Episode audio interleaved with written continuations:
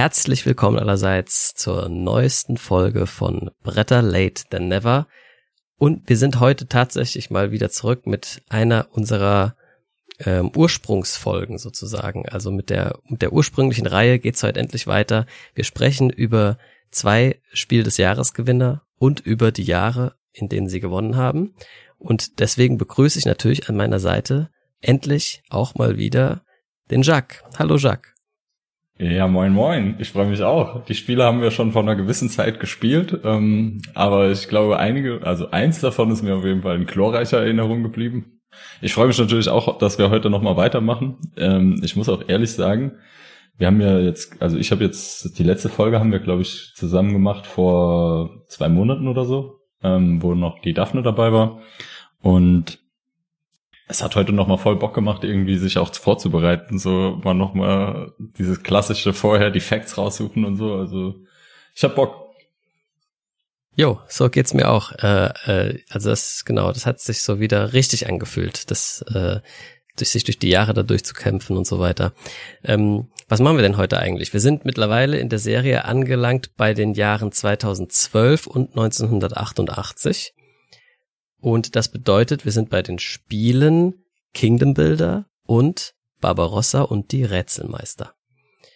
Mit welchem möchtest du denn anfangen? Ähm, ja, ich würde sagen, fangen wir doch mal mit Barbarossa an, oder? Ich würde mich auch bereit erklären, da die Regeln zu erklären, weil bei Kingdom Builder, glaube ich, kriegst du das besser noch auf die Reihe. Du hast öfter gespielt. Sehr gern. Dann kommt jetzt hier Barbarossa. Äh, Barbarossa ist ein Spiel für, äh, glaube ich, fünf Spielende maximal, nee, vier Spielende maximal, entschuldige, ähm, in dem es ein Spielfeld gibt, auf dem so eine klassische, ja, einfach ein Race ist, dass man äh, Roll and Moved, also sprich einfach Würfel rollt und dann moved man nach vorne.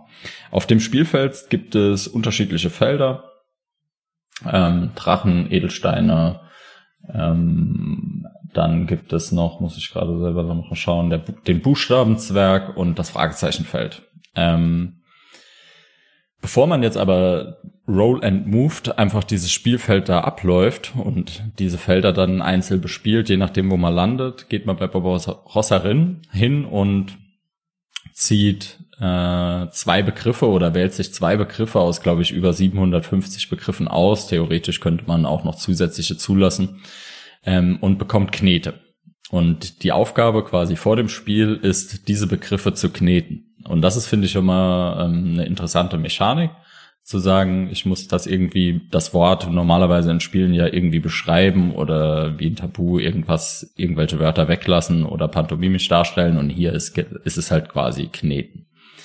Ähm, wenn ich dann loslege äh, und losspiele, kann ich auf den Fragezeichenfeldern, falls ich dort lande im Roll-in-Move, kann ich versuchen, bei den Kolleginnen und Kollegen, bei den Mitspielerinnen und Mitspielern ähm, zu erfragen, was es sich, um was es sich bei dem Gekneteten handelt. Dabei bin ich nicht unbedingt gezwungen, jetzt irgendwie an eine Person eine Frage zu stellen, sondern ich kann zu jedem Rätsel das am Tisch liegt. Das sind dann quasi bei jedem Spieler zwei Knetelemente, zwei Kunstwerke aus Knete.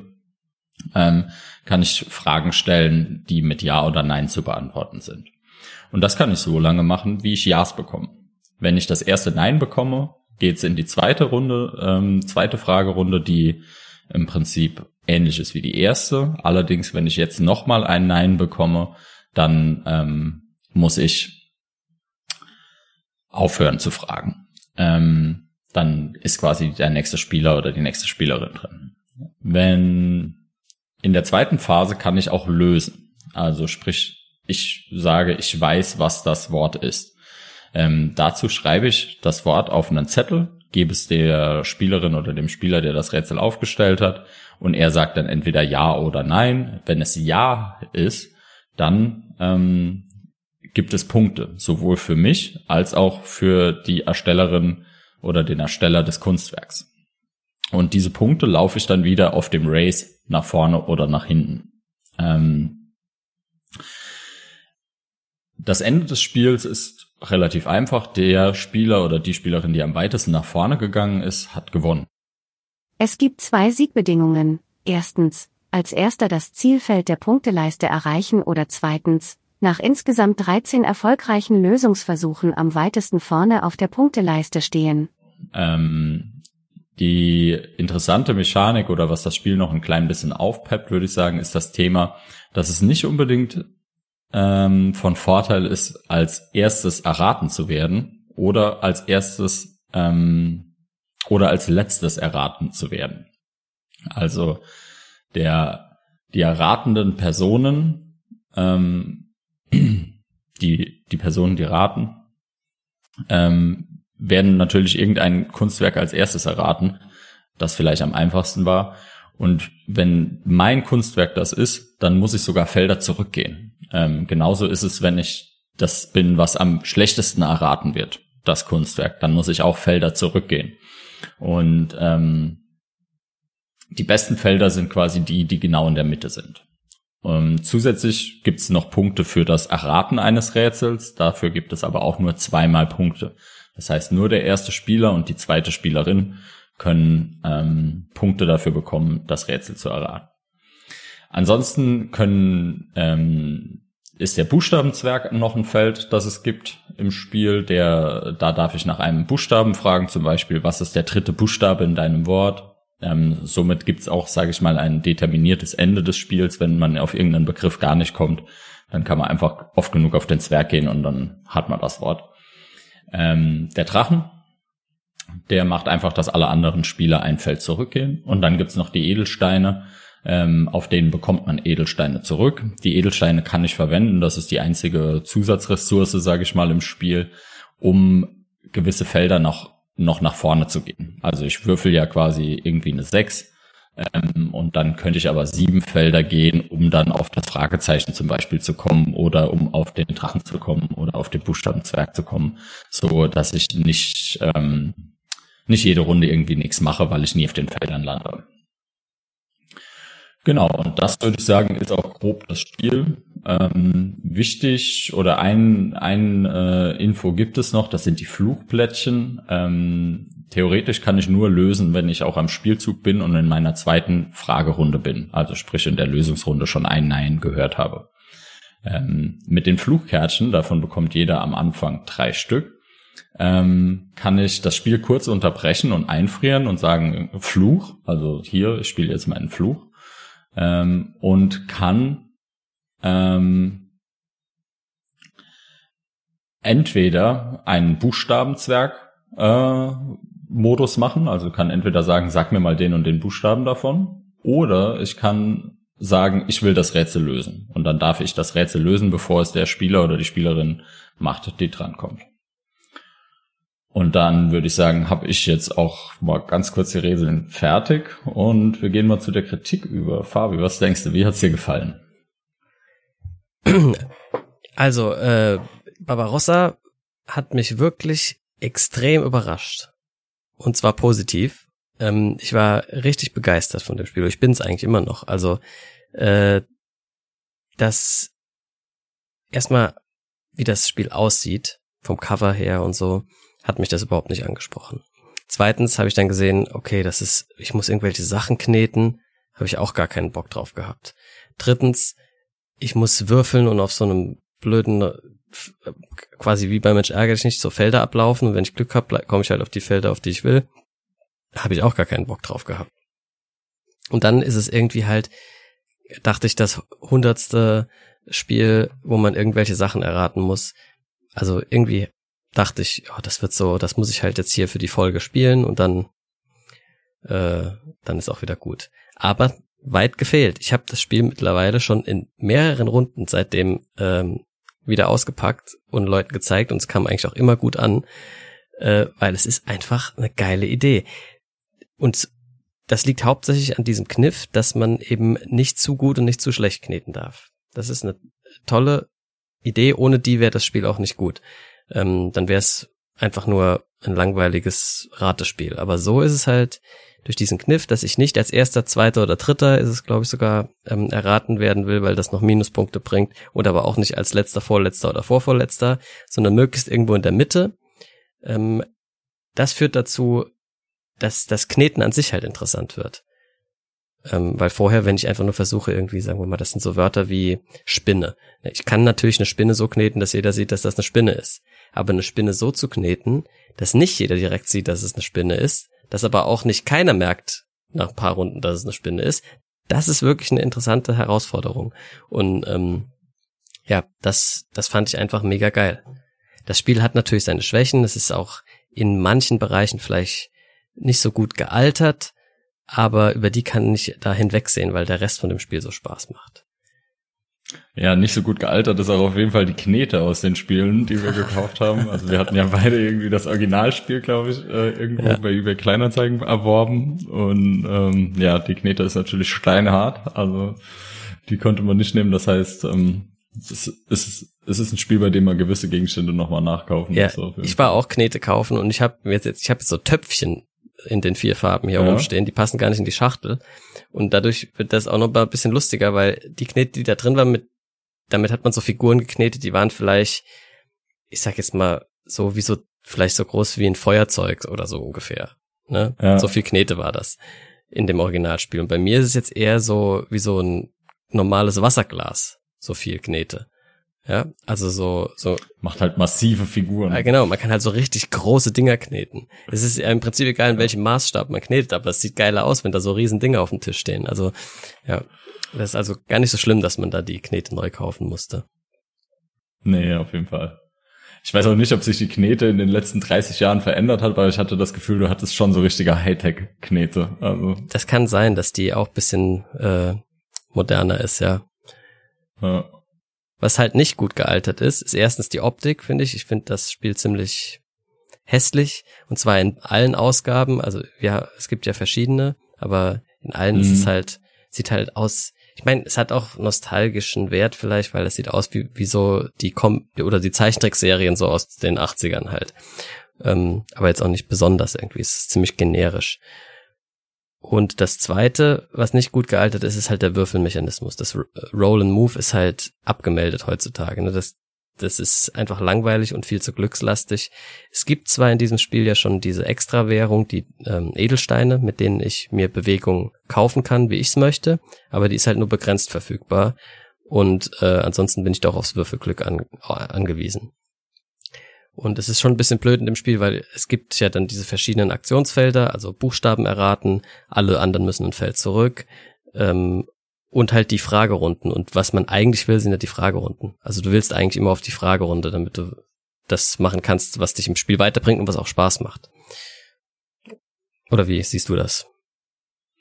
Ja, da gebe ich dir schon recht. Ich habe aber also so ein Element, den das man glaube ich dann erst so richtig checkt, wenn man es dann auch mal eine Runde gespielt hat, ist halt ja auch, dass ich von den Fragerunden der anderen mit profitiere. Dadurch, dass ich diese Fluchkarten habe und quasi immer irgendwie reinschmeißen kann und sage, ich löse. Das kann ich nicht unbegrenzt machen, aber ich kann natürlich alle Fragen meiner Kolleginnen und Kollegen, die, die mitspielen, halt ähm, einfach mithören und versuchen schon mitzudenken. Deswegen finde ich es nicht ganz so schlimm. dass Einzige, was natürlich dabei schade ist, ist, das Würfeln hat so, finde ich, einen krassen Einfluss auch auf das Gewinnen. Also man kriegt zwar natürlich nebenbei noch Punkte durch Lösen, aber man würfelt halt auch viel. Und dass das, sage ich mal, da so ein Element dann hat, das finde ich ein bisschen schade, aber das wird heute nicht mehr so ja. gemacht werden, glaube ich. Es gibt ja auch eine weitere nee. eine, Nachfolger von dem Spiel von dem gleichen Autor, auch übrigens sollte man vielleicht mal sagen, ist Klaus Teuber. Ähm, Genau, und ist im Ass Verlag erschienen damals Richtig. als erstes. Und das Spiel ist nochmal neu aufgelegt worden unter dem Titel Knätzel. Ähm, und ich weiß gar nicht genau, wie es dort ist, aber ich glaube, da gibt's keine Würfel mehr, sondern da wird das irgendwie anders geregelt, wie man dran ist und so. Ja, ähm, das würde es wahrscheinlich besser machen. Also genau. da gebe ich dir recht. Aber das, was du gerade angesprochen hast, finde ich auch sehr wichtig tatsächlich. Diese Fluchplättchen nämlich. Weil du kannst ja, selbst wenn ich nie selber Fragen stellen darf, wir haben alle die gleiche Information, außer vielleicht Buchstaben, die man sich heimlich erfragt hat. Aber was die Fragerunden angeht, die, die hört ja jeder mit, wie du richtig gesagt hast. Und ich kann ja jederzeit, die wenn Buchstaben auch, oder? Nee, die Buchstaben also. werden auf Zettel geschrieben und heimlich gezeigt. Ah, ja, ja, ja, ja, okay. Ähm, genau, aber die die Fragen hören wir alle mit. Das ist alles geteilte Information. Und wenn bei mir der Groschen früher fällt als bei jemand anderem, kann ich ja schnell so ein Fluchplättchen jederzeit reinwerfen und ähm, das Rätsel lösen, bevor jemand anders lösen kann und die Punkte abstauben. Äh, deswegen, für, also das, äh, die, die, das sind die zwei Sachen, die für mich das Spiel so genial machen. Das eine ist, äh, ich darf nicht so gut und nicht so schlecht kneten, das was ich gerade eben schon äh, bisschen erläutert habe. Und das zweite ist, dass es diese Fluchplättchen gibt, weil die machen die Schwächen des Spiels mit dem Würfeln zum Beispiel und dass man vielleicht nur auf die doofen Felder kommt, dann wieder wett. Ähm, lustigerweise habe ich gerade einen Podcast gehört, kurz nachdem wir das Spiel gespielt haben, eine ältere Folge von den Prädagogen, unseren viel zitierten Podcast-Freunden hier. Und die hatten da eine Top-Ten-Liste erstellt. Ich glaube, das Thema war alte Spiele, so, also alles vor 1990 oder so, oder vor 1995 war es, glaube ich.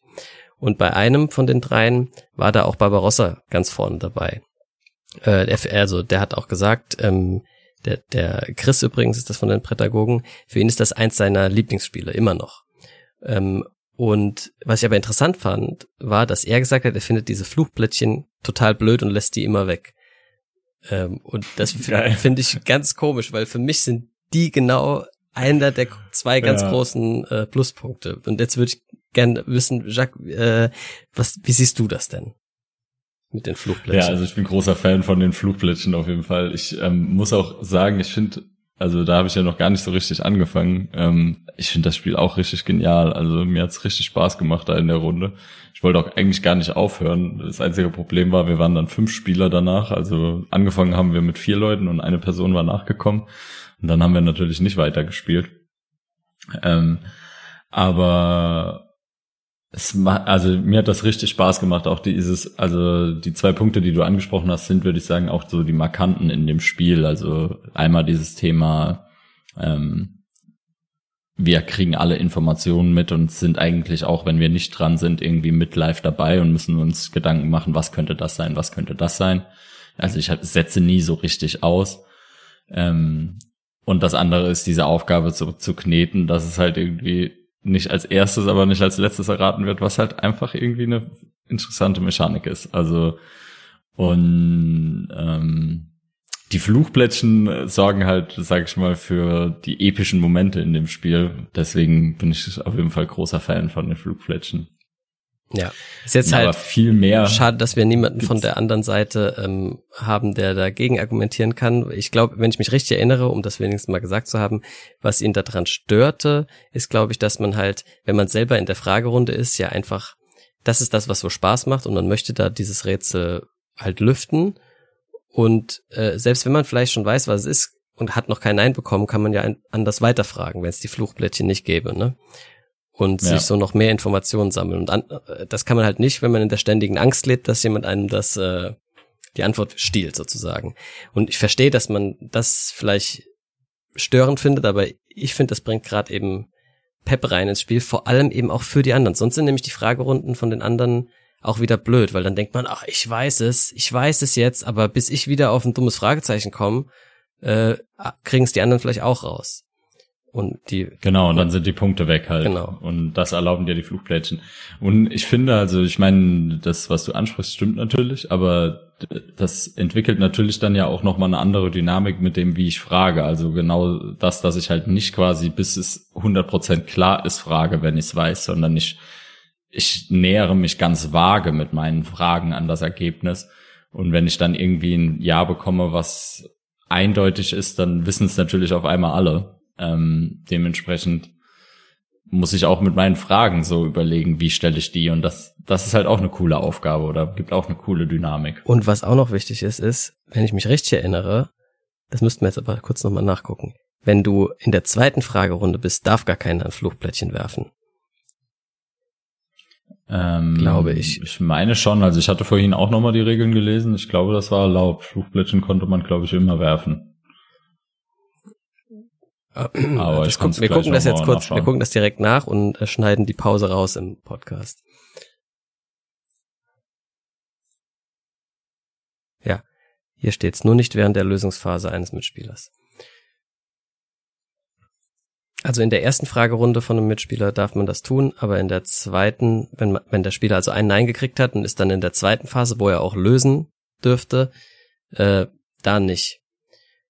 Ja, genau. genau. Das, ich erinnere mich nämlich auch noch, das warst sogar du, der das in unserer zweiten Partie war, das glaube ich, ausgenutzt hat. Du hast dann quasi immer die direkt absichtlich Nein geholt, damit du in der zweiten mhm. Phase warst, wo keiner fluchen konnte, sozusagen. Wo keiner Lösungsplättchen mehr benutzen darf, ja. Ja, klar. Was, noch, was anderes mit den Flugplättchen. Klingt nach mir. Ja, ja, genau. Äh, äh, ich habe das dann noch mit Leuten gespielt. Einmal, da wurden die Fluchplättchen schon ein bisschen nicht zu einem Problem, aber eine andere Schwäche des Spiels lässt sich von den Fluchplättchen sehr gut ausnutzen. Und zwar war eine der Mitspielerinnen halt nicht in der Lage, irgendwas zu kneten, was nicht eins zu eins 100 Prozent genauso aussah wie das, was sie kneten sollte. Ja, also die hatte halt eine, wow. die hat halt immer, jeder am Tisch wusste sofort, was das ist. Und dann ging es nur drum, wer wirft am schnellsten sein Fluchplättchen am Anfang, um ihre zwei Begriffe zu erraten. Und die war immer direkt draußen. Weil, ja, das ist halt, ja. das, das, da muss man sozusagen, manche Leute müssen da anscheinend erst bisschen lernen, auch schlecht zu kneten. Die hat das einfach auch nicht übers Herz gebracht, glaube ich, da jetzt äh, nicht ja. gut zu kneten, weil sie es halt gut konnte. Ja, aber jo, dann waren das war halt bisschen blöd dann. Äh, aber äh, das war eher ein Spieler als ein Spielproblem. Ja, das hört sich so an, ja. als wären die Grundregeln des Spiels nicht 100% umgesetzt worden. Ja. Ja, aber ansonsten zusammenfassend kann ich sagen, ist das ein Hit. Würde ich auch sagen, kompletter Hit. Also aus der 80er-Reihe einer meiner ganz großen Favoriten. Ja, auf jeden sagen. Fall. Wir sind noch nicht ganz fertig. Ähm, man kann vielleicht noch irgendwie so ein Ding dazu sagen, bevor wir das Spiel komplett abschließen. Also wir hatten ja gesagt, der Autor ist der Klaus Teuber und der wird uns in nächster Zeit öfter begegnen. Ja, der hatte natürlich ein paar Hits noch ähm, bei den Spielen ja. des Jahres. Ähm, äh, Jahrgängen in den 90ern. Und leider, also ich hatte ursprünglich geplant, wenn wir bei seinem großen ähm, ja, Lebenswerk Katan ankommen, ihn vielleicht einzuladen. Aber er ist ja leider letztes Jahr gestorben und so wird das nichts mehr. Aber ähm, an dieser Stelle können wir uns natürlich auch nochmal, wie die ganze Spieleszene sowieso schon, äh, wie sagt man denn, ja, unser, unsere Trauer darüber äh, kundtun, dass er so früh von uns gegangen ist und jetzt keine Spiele mehr mit uns spielen oder Podcasts mehr mit uns aufnehmen kann. Dann unsere zwei Abschlussfragen. Glaubst du denn, dass Barbarossa heute auch noch Spiel des Jahres werden könnte? Also ich glaube, Barbarossa eins zu eins wird schwierig, ähm, aber sicherlich könnte ich mir vorstellen, dass eine ähnliche Art, also ich glaube, dieses Kneten als ähm, als Thema ähm, als interaktives Thema und auch dieses Fragetechnische.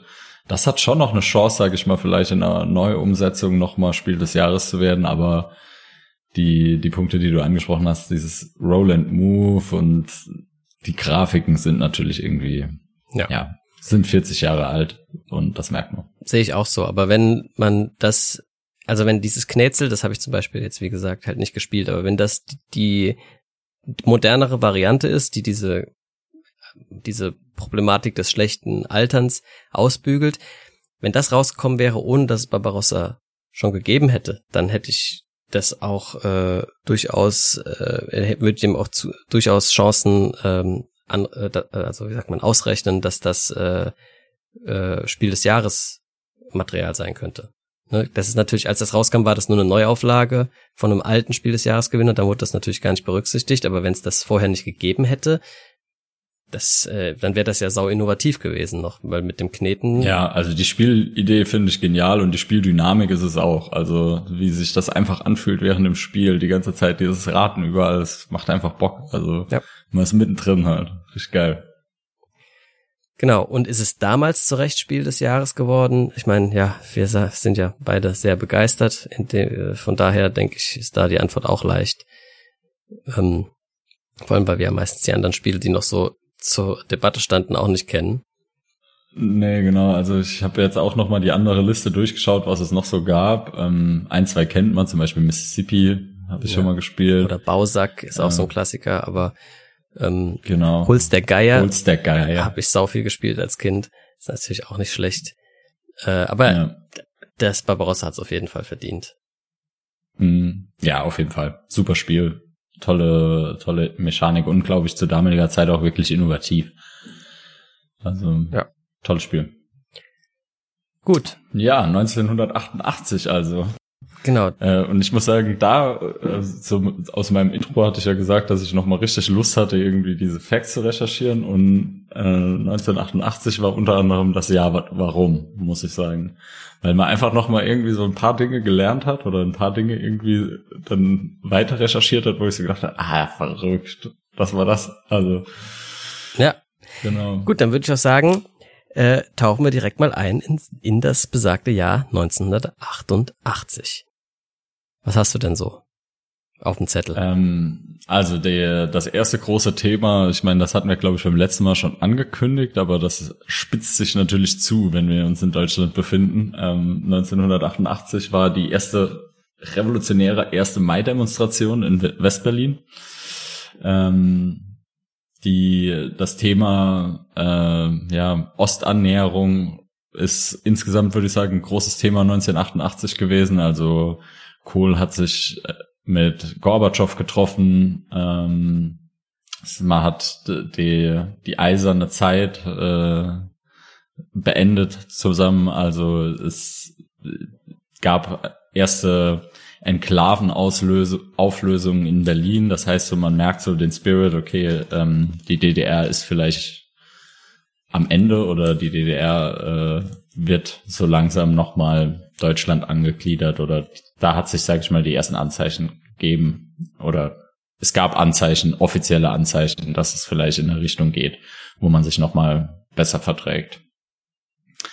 Ähm, unter anderem auch damit, dass am 15. August dann die Europäische Gemeinschaft die DDR äh, und die DDR diplomatische Beziehungen wieder aufgenommen haben, was vorher noch nicht der Standort war. Ähm, dann habe ich natürlich wie immer auch einen wichtigen Zugfakt. Und zwar wurde im Rahmen der ICE Weltrekordfahrt ähm, der internationale Rekord für einen Schnellzug aufgestellt mit 406 kmh, 406,9. Also auch ein ähm, ein besonderer Tag. Und jetzt würde ich dir mal noch ein paar lassen. Ich habe aber noch so ein, zwei, die, die noch mal ein klein bisschen besonders sind. Ja, ich wollte da sowieso gerade reingrätschen, weil das mit der äh, mit dem Zugrekord habe ich auch gelesen und mir natürlich direkt aufgeschrieben. Das war übrigens der Vorläuferzug vom ICE. Der hieß äh, Intercity Experimental damals noch. Ja. Und 406,9 kmh war damals der Rekord. Weißt du denn, was der aktuelle Rekord ist? Das habe ich nämlich natürlich auch direkt nachgeguckt. Uh, nee, das habe ich nicht nachgeguckt, aber ich mache einen Wild Guess. Mhm. Äh, 649. Nope, das ist zu viel. Der aktuelle Rekord, äh, äh aktuelle Rekord sind 574,8. Er ist ein TGW. Ach, krass. Äh, und das sind aber nur die Zweiradzüge, ja. Der, der schnellste, der quasi auf, ne, die sind ja zweispurig quasi, die, äh, ja, klar. Hm. Es gibt noch einspurige. Es gibt einspurige, genau. Die sind nämlich noch ein bisschen schneller unterwegs. Ähm, da wär's mit deinem Guess nicht ganz so weit drüber gewesen. Da ist nämlich der Rekord 603 kmh. Das ist der Shinkansen in Japan. Ist aber immer noch nicht das schnellste. Nee? Nee. Es gibt noch welche, also es gibt noch Magnetschwebe, ne? Äh, genau, aber das ist der Shinkansen, glaube ich, auch, oder? Ist der nicht? Ich auch, ja. ja also genau. das sind diese meisten Einkleidungen, genau. glaube ich. Da sind dann quasi gar keine Reibung. Und es gibt aber, also das schnellste, was jemals auf einer Schiene gefahren wurde. Ja, das war im Jahr 2003, ähm, war bei Raketen äh, betrieben. Also da war der Antrieb eine Rakete. Äh, und jetzt, ah, jetzt darfst du nochmal ein Guess abgeben, wie schnell der war. Uh, ja, auf einer Rakete, auf Schienen, da kann man bestimmt Mach 1 erreichen. Also ich würde mal sagen 1200 kmh. Ja, darf's noch ein bisschen mehr? Echt noch mehr? Mhm. Oh, ähm, dann sage ich mal 1400. Nee. Nee? Hau raus. Wie viel sind's? 10.430 kmh. War, aber der war unbemannt, oder?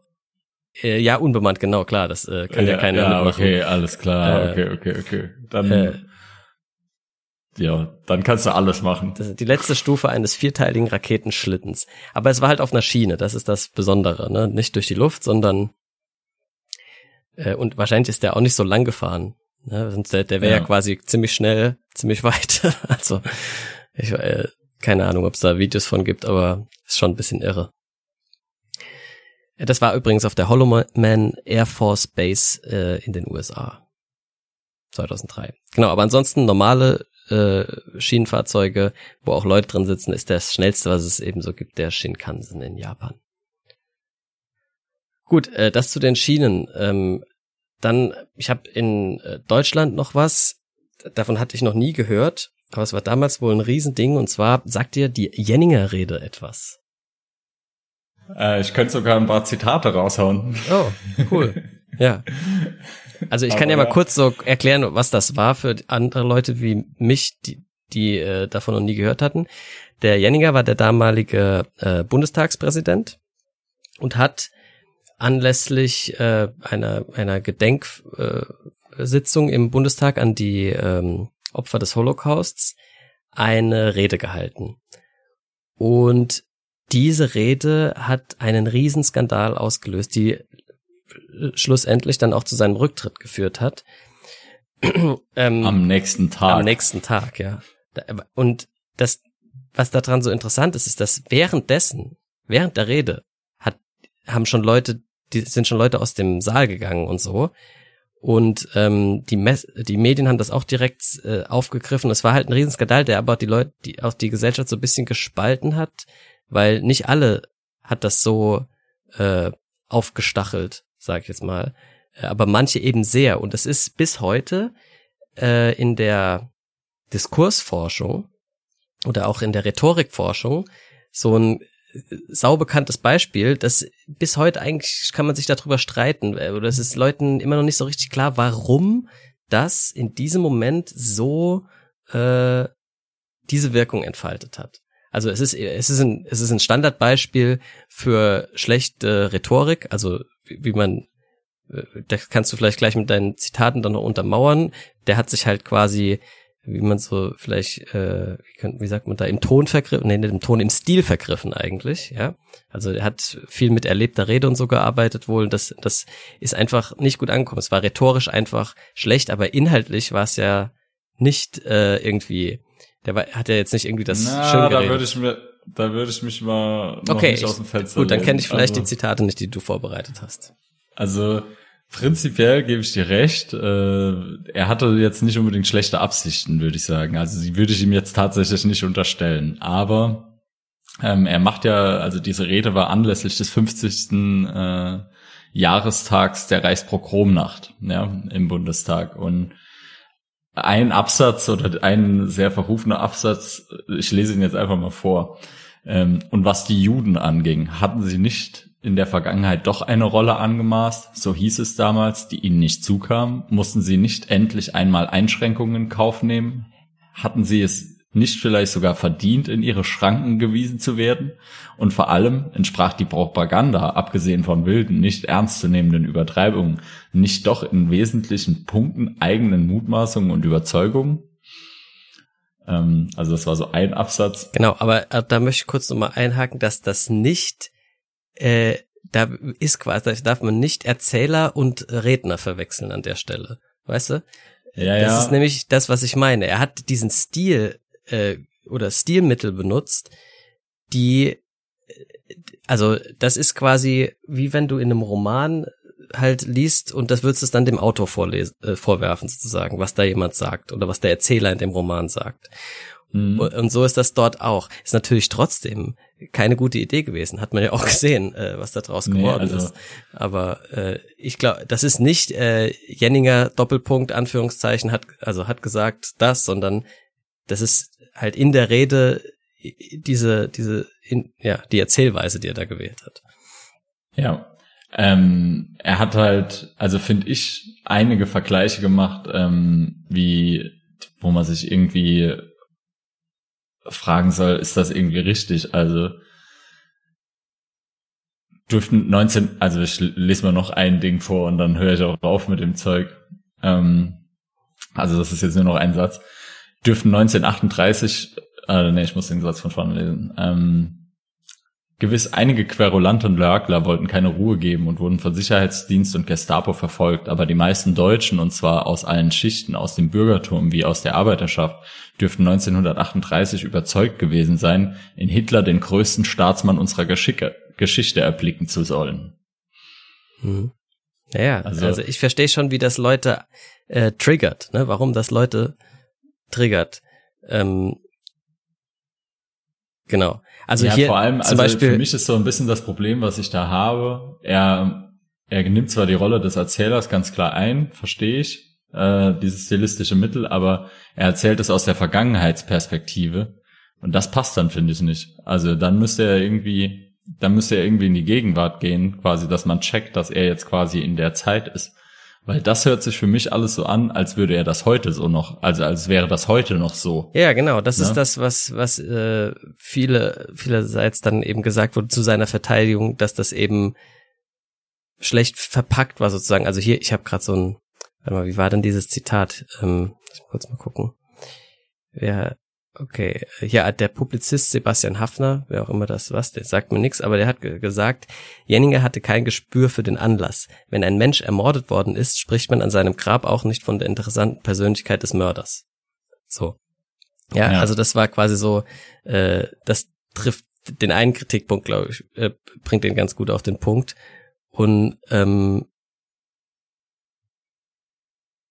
Und es gibt zum, auch von zum Beispiel jüdischer, von jüdischen ähm, Vereinigungen äh, solche Statements, äh, die sagen, dass sie da quasi jetzt keinen, äh, also auf keinen Fall irgendwelche antisemitischen oder nationalsozialistischen Hintergründe bei dem Jenninger vermuten würden, sondern dass es einfach nur eine schlechte Rede war, quasi äh, ungeschickter Stil und Aufbau und so weiter. Ja, davon gehe ich auch aus, aber hat dann dazu geführt, dass er in diesem Jahr zurückgetreten ist. Wird nicht der Einzige in der Folge bleiben, aber ja. Spoiler. Guck mal, zum Beispiel, hier, was hier noch steht, das finde ich ganz interessant. Äh, diese Einschätzung, dass das eben nur so ungeschickter Stil war und so weiter, untermauerte eine von Ignaz Bubis am 9. November 1989, also ein Jahr später ungefähr, in einer Synagoge in Frankfurt gehaltene Rede, in welche der spätere Vorsitzende des Zentralrats der Juden absichtlich die problematischen Passagen aus der umstrittenen Rede Jenningers im Wortlaut übernahm und dafür nicht kritisiert wurde. Ja. Ja, ne, also, jo. Es, aber auf jeden Fall ist das, glaube ich, wirklich so rhetorisch halt voll die interessante Rede. Die ist auch sau bekannt anscheinend. Ich habe nur noch nie vorher was davon gehört, obwohl ich ja auch Germanistik studiert habe und damit Rhetorik. Also ich habe einige berühmte Reden äh, analysieren müssen, aber von der hatte ich noch nie gehört. Ähm, ja, ein Paradebeispiel die gibt, halt die gibt's auch als Audioaufnahme im Internet. Wer sich die anhören will, kann die sich da anhören. Es ist schon interessant. Ähm, und vor allem gibt's auch so Direktreaktionen danach, im Bundestag direkt, wie Leute komplett ausflippen. Ja. Also, also es war, war schon eine dicke ja, Nummer. hat einfach nicht irgendwie zu dem Anlass gepasst, denke ich, also am Ende des Tages. Ja, und er, ich meine, er hat ja auch dafür seinen, äh, seinen Job verloren quasi. Oder sein Amt. Genau. Ja. Ja, Okay. Ähm, dann hätte ich noch was aus Deutschland, wo wir schon mal in der Folge drüber gesprochen haben, als es um äh, die, unsere Bankräuber und so ging. Und da haben wir kurz über Geiseln gesprochen auch. Und da hat, äh, hast du kurz äh, mit Nico über das Geiseldrama in Gladbeck gesprochen. Und das ist eben 1988 passiert. Also da haben zwei Leute eine Bank überfallen und sind dann über mehrere Tage durch Deutschland und Holland auf so einer Verfolgungsjagd mit der Polizei gewesen quasi und haben da immer äh, Geiseln mit sich geführt, haben zwischendurch noch einen Bus entführt und äh, leider schließlich auch ähm, zwei Leute erschossen, einen 15-Jährigen im Bus und dann noch eine Frau.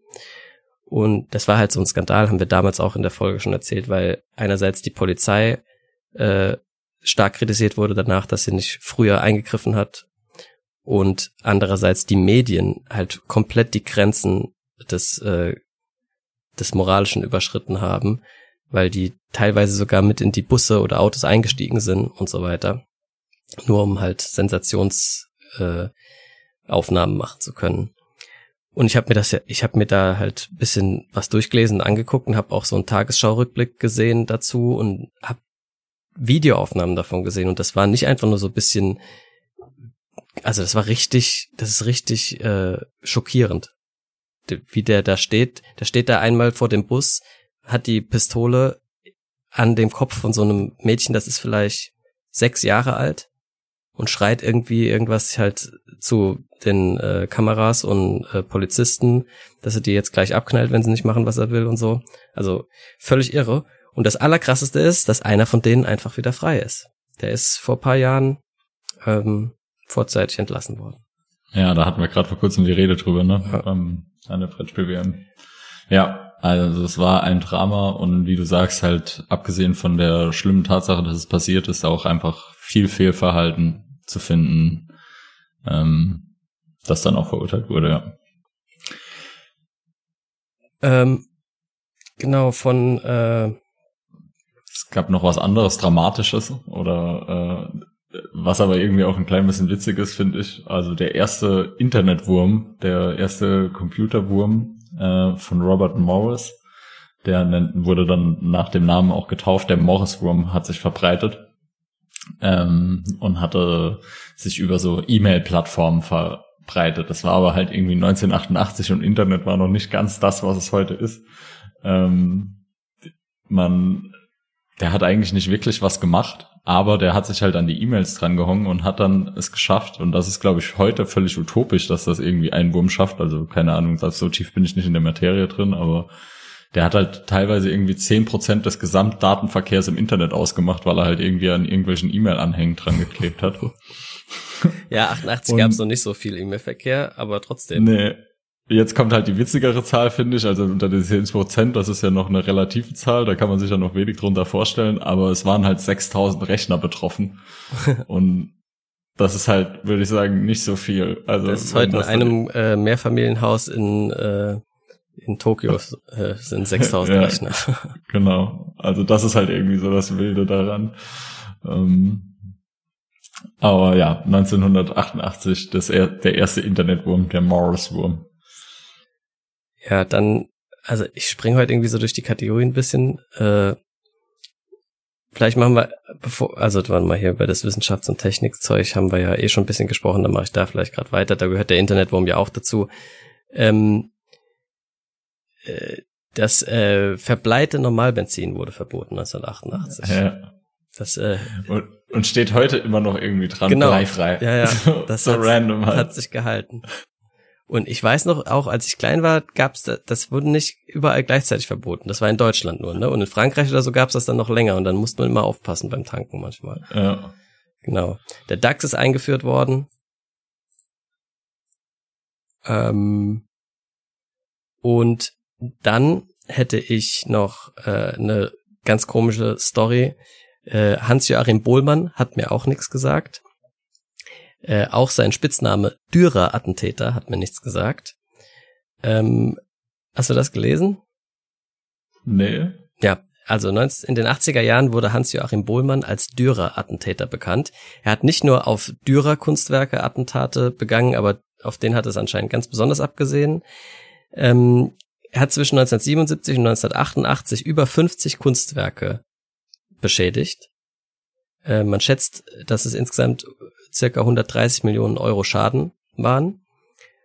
Und eben 1988 hat er eine seiner berühmten Attacken äh, da gemacht. Und zwar ist er da während eines Hafturlaubs, er war nämlich schon im Gefängnis wegen dem ganzen Kram vorher, ist er in München in die alte Pinakothek gegangen und hat dort Schwefelsäure auf drei Werke von Albrecht Dürer äh, gespritzt. Das war sein Hobby irgendwie. Das hat er halt jahrelang immer wieder gemacht. Er war wahrscheinlich auch nicht ganz so äh, psychisch gesund und deswegen wurde er auch lange nicht eingesperrt, weil, weil er sozusagen nichts dafür konnte irgendwie oder ich weiß auch nicht, ich habe es nicht so ganz verstanden. Jedenfalls durfte der da zehn Jahre lang dauernd irgendwo irgendwelche Kunstwerke mit Säuren und Farbe und sonst was, Öl und was weiß ich was, äh, bekleckern. Das habe ich mir aufgeschrieben, weil das äh, gab doch letztens so großen Aufschrei, dass irgendwie paar, diese paar Klimaaktivisten äh, Öl irgendwo draufgeworfen haben. Ja. Und da haben sich Leute anscheinend schon immer sehr drüber aufgeregt. Also damals war das auch ein riesen, riesen Ding. Und das hatte ja noch nicht mal irgendwelchen Sinn, was der damals gemacht hat. Okay. Äh, ja, ich äh, sag du noch mal was. Ich habe noch paar Sachen. Äh, ich hätte noch zwei, die ich noch, äh, die ich noch droppen will zum Jahr 1988, äh, um ein bisschen den Zeitgeist einzufangen auch. Also Microsoft hat seine er seine millionste Maus verkauft im Jahr 1988. Also so viel auch zu der technischen Entwicklung von Computern nur das Internet war halt noch nicht ganz so weit. Aber ich meine, eine Million ist auch immer noch nicht super viel.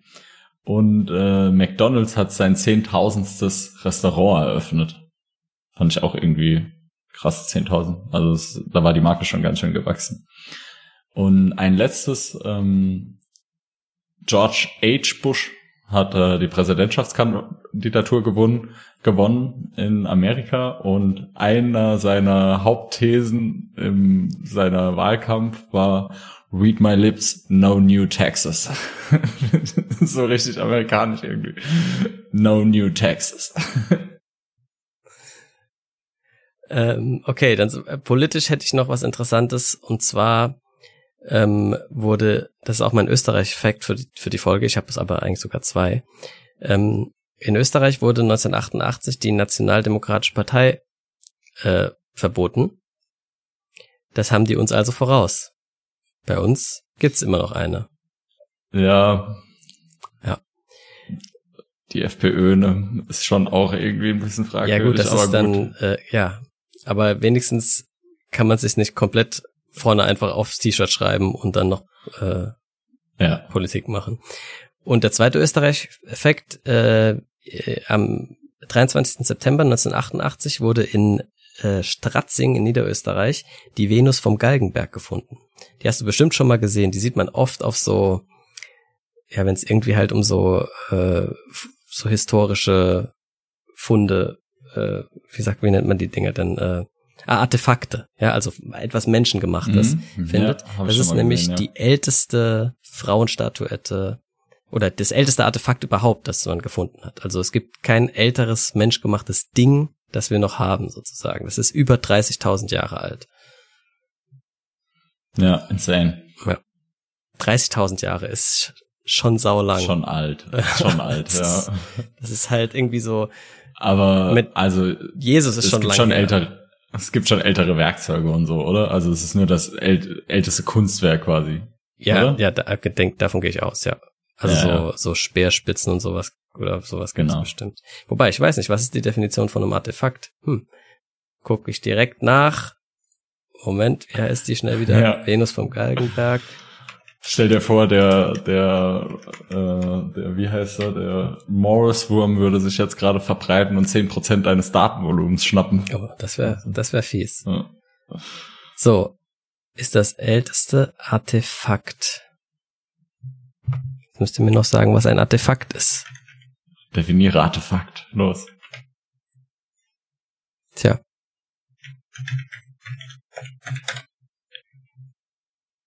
Ein Artefakt. Archäologisch ist ein Artefakt ein von Menschen hergestellter Gegenstand.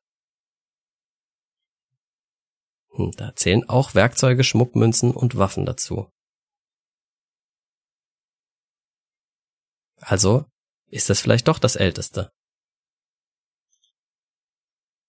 Also ich lese jetzt da noch so, sie ist neben der 2008 gefundenen, knapp sechs Zentimeter hohen Venus vom Hohlenfels die älteste allgemeine anerkannte Venus-Figurine.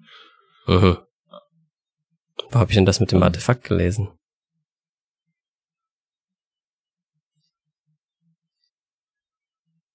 Weil ich kann mir schon vorstellen, dass wir noch ein bisschen ältere Dinge, also Werkzeuge und sowas gefunden haben.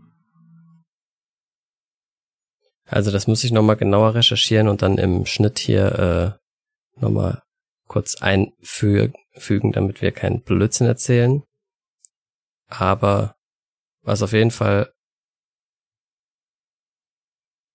stimmt, na, da haben sie noch eine Venus gefunden. Also genau. die ältesten menschengemachten Steinwerkzeuge sind circa 3,3 Millionen Jahre alt. Okay, das ist bisschen älter. Ja gut, dann, äh, dann ist die Artefaktdefinition von dem Zitat, was ich da gelesen habe, wahrscheinlich eher etwas, was quasi nur, wa- was kein, kein nützlicher Gegenstand ist, sondern einfach halt ein äh, ja, Ja. Kunstwerk sozusagen. Okay, dann einigen wir uns da drauf. Das war der zweite Österreich äh, äh, Fact für die Folge. Ja, jetzt habe ich noch was Schlimmes, das äh, sollte man vielleicht auch erwähnen, wenigstens, ähm, weil es ja schon ganz schön Impact hatte. Und zwar ist 1988 auch das Unglück äh, bei der Flugschau in Rammstein passiert. Da sind äh, drei Flugzeuge kollidiert während einer Flugschau, haben viele bestimmt auch schon mal gesehen, die Aufnahmen von damals und das ist, die sind dann in die Zuschauermenge abgestürzt. Ähm, dabei sind sieb, äh, 70 Leute gestorben und ich wollte eigentlich gar nicht lang drüber reden, aber dann habe ich paar interessante Sachen gelesen, die hau, die hau ich jetzt halt doch noch raus. Und zwar wusste ich bisher nicht, dass das damals ähm, wohl ziemlich chaotisch zugegangen ist, weil das ja eine amerikanische Veranstaltung war und die dann aber natürlich Unterstützung von den deutschen und ich glaube sogar auch französischen ähm, ja, Rettungsteams halt gebraucht haben. Und da gab es aber wohl wirklich große Koordinationsprobleme, bis das ging so weit, dass teilweise Rettungswagen, deutsche Rettungswagen nicht aufs Gelände gelassen wurden von den äh, Amerikanern. Und ähm, außerdem gab es damals zwischen den zwei, ähm, also zwischen amerikanischen Rettungsteams und deutschen Rettungsteams einen großen prinzipiellen Unterschied in der Art, wie solche Vorfälle behandelt werden. Ähm, die Amerikaner sind nach dem Prinzip Load and Go vorgegangen. Das heißt, hinfahren, einsammeln und zum Krankenhaus bringen, möglichst schnell. In Deutschland hatte man das Vorgehen schon länger abgeschafft durch äh, möglichst vor erstmal Erstversorgung betreiben und dann ins Krankenhaus bringen. Ähm, weil das wird auch heute noch so gemacht übrigens. Also das ist das äh, effizientere Mittel der Wahl. Und da kam es eben zu auch zu ganz vielen Missverständnissen, dass da Leute, die sind, da sind Leute teilweise eine Stunde lang irgendwo rumgekarrt worden mit schlimmsten Verletzungen und Verbrennungen, ähm, ohne behandelt zu werden und sind dann irgendwo im Krankenhaus angekommen. Äh, und keiner wusste, dass die kommen und solche Sachen. Also ich habe zum Beispiel so ein Zitat von einem Notarzt über Funk. Wir suchen ständig verbrannte Patienten, die uns von den US-Amerikanern aus der Hand gerissen werden und vollkommen unversorgt abtransportiert werden. Zum Beispiel. Oder ein anderer hat gesagt, wir haben dort eine Vielzahl, äh, also im Krankenhaus, wo er mit dem Rettungshubschrauber angekommen ist, eine Vielzahl von schwerst verbrannten, schwer verletzten Patienten, die völlig unversorgt waren, vorgefunden.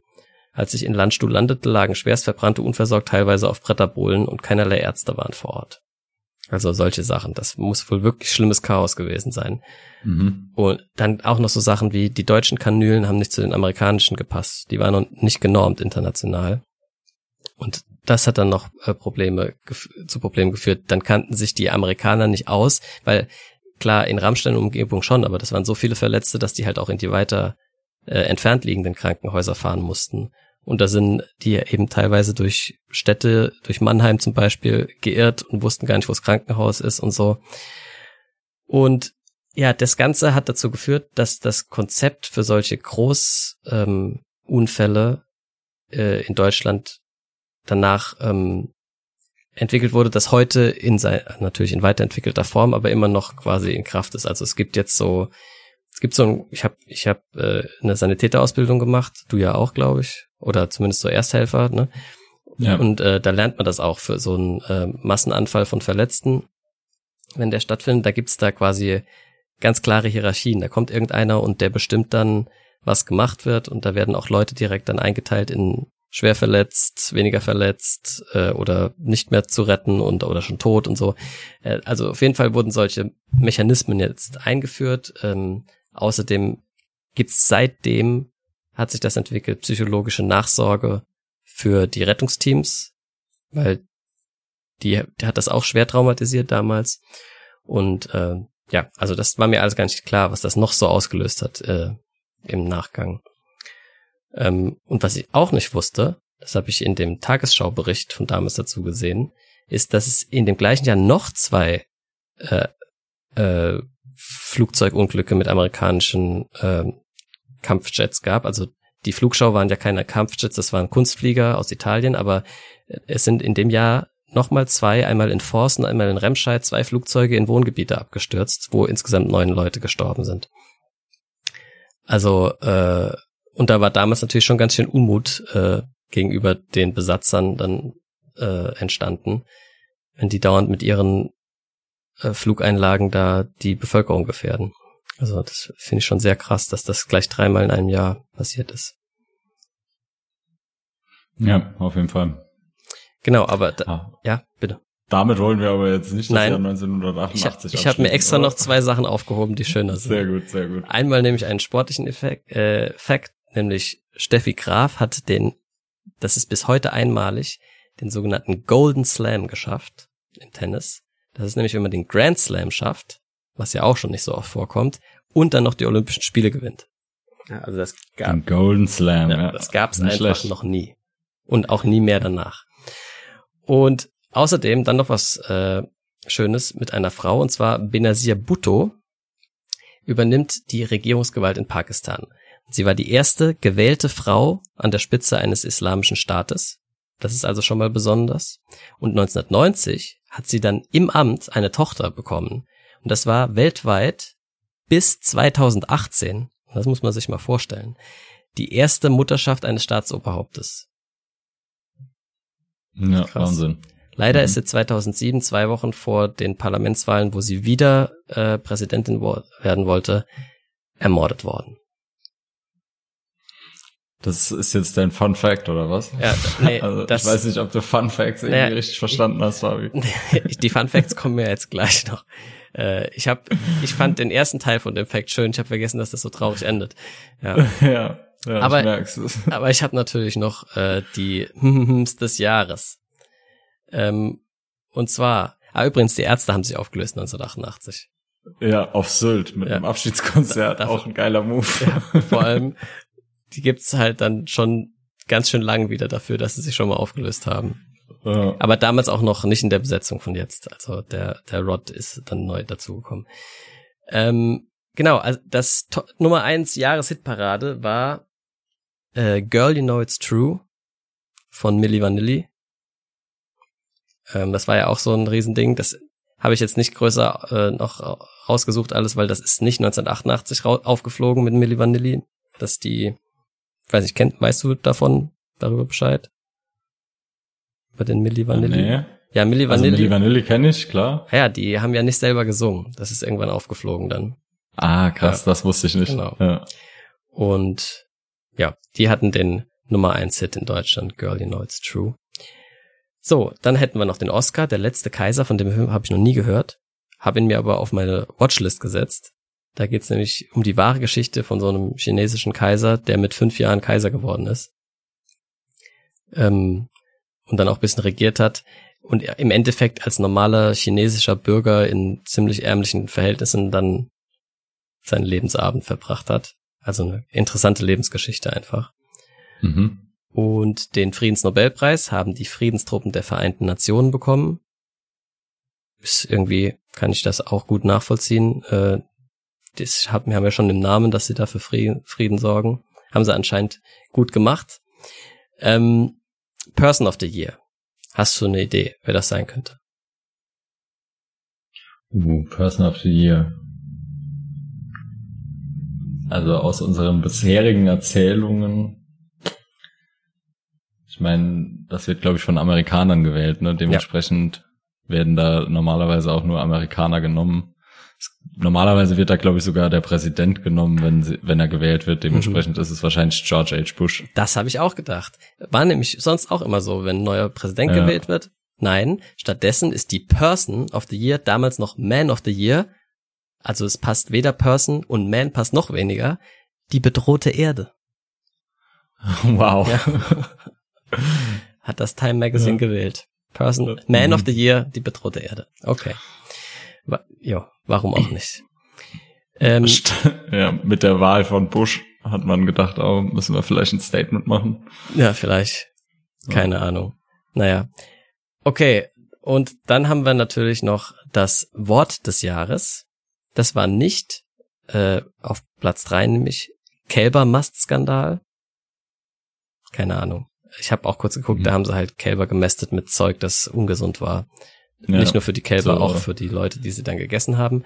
Zweitens Robbensterben, also kein gutes Jahr für Tiere offensichtlich. Aber gewonnen hat Gesundheitsreform.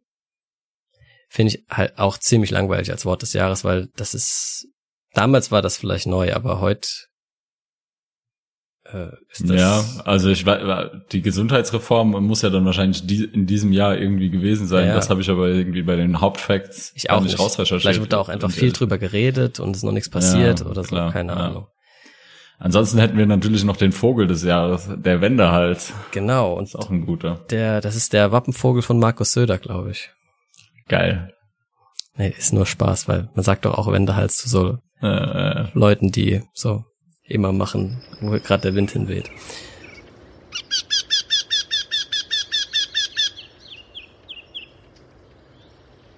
Den habe ich auf jeden Fall schon gehört.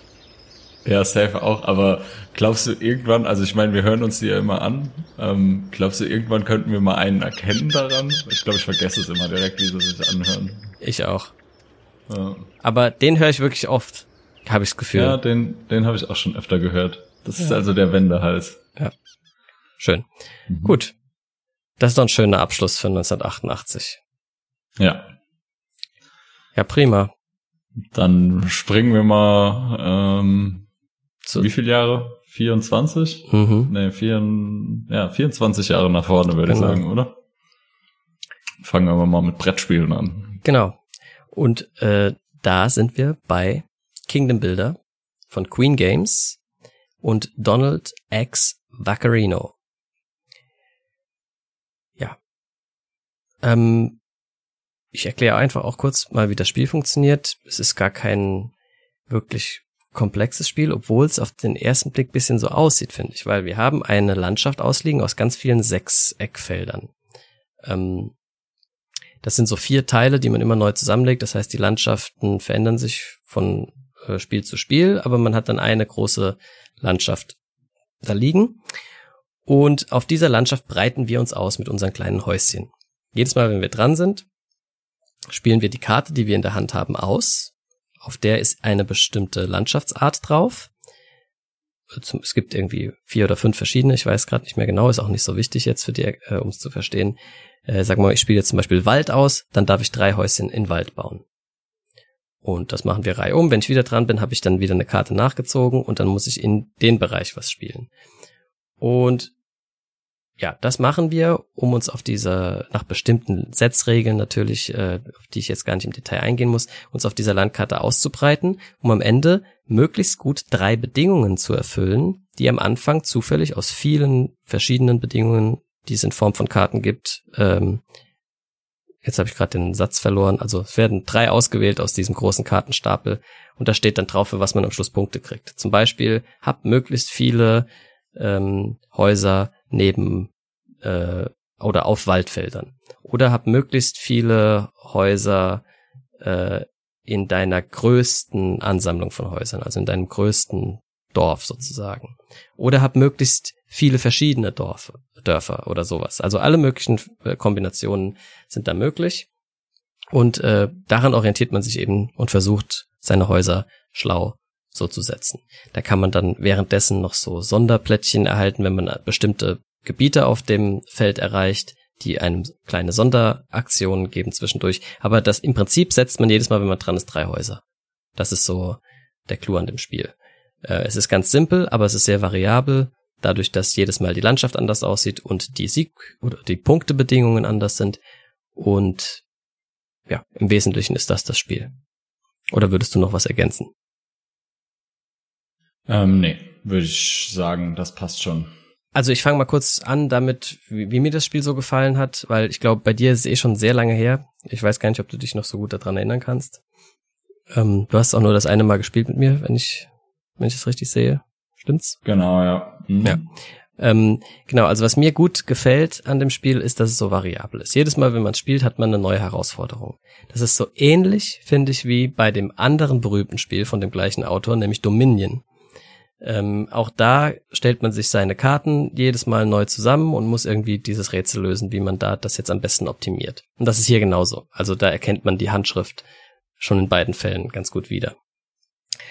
Ähm, und ich fand es auch gut in dem Sinne, dass es gut funktioniert. Also es gibt keine große Downtime. Ähm, man man ist äh, immer schnell wieder dran. Man hat auch gar nicht so viele Entscheidungsmöglichkeiten. Ähm, äh, dass man sich jetzt da tot denken würde, aber man hat eben doch Einfluss darauf. Es ist nicht reines Glück oder so. Und ganz im Gegenteil, es ist schon, hat schon äh, strategischen, äh, strategische Aspekte auf jeden Fall.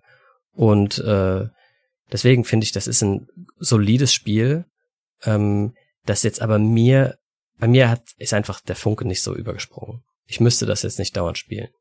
Aber ich weiß, dass dieses Fans richtig krass, äh, dieses Fans, dieses Spiel richtig krasse Fans hat. Also da ist eine große Community. Es gab auch irgendwie vier Erweiterungen, glaube ich. Das spricht ja auch schon für sich.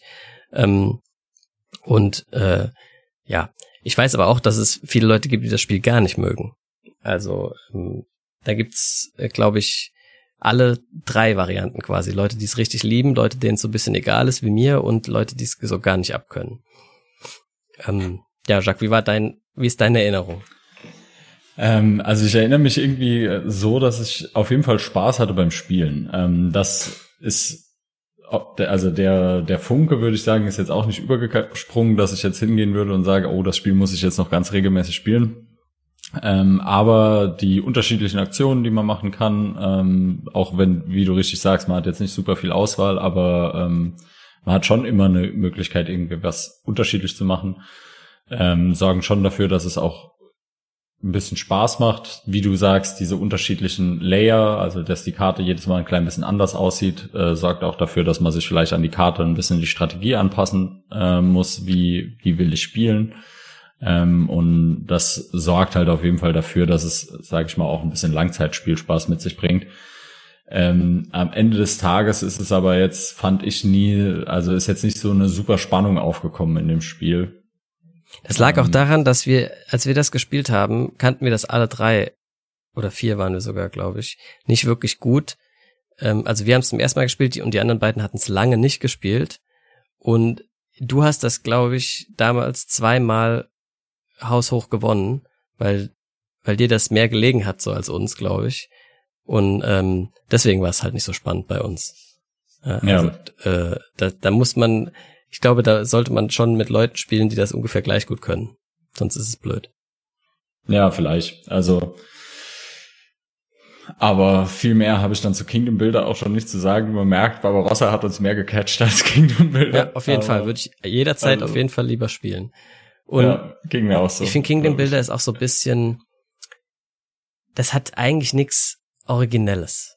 Ja, und das ist ja eigentlich so beim Spiel des Jahres immer einer der Aspekte, der so schwer, äh, also der so, der, der schon Gewicht haben soll, ne? Irgendwas Innovatives. Und ich weiß jetzt nicht, was da innovativ ist. Sich auf einer Map ausbreiten gab's schon tausendmal.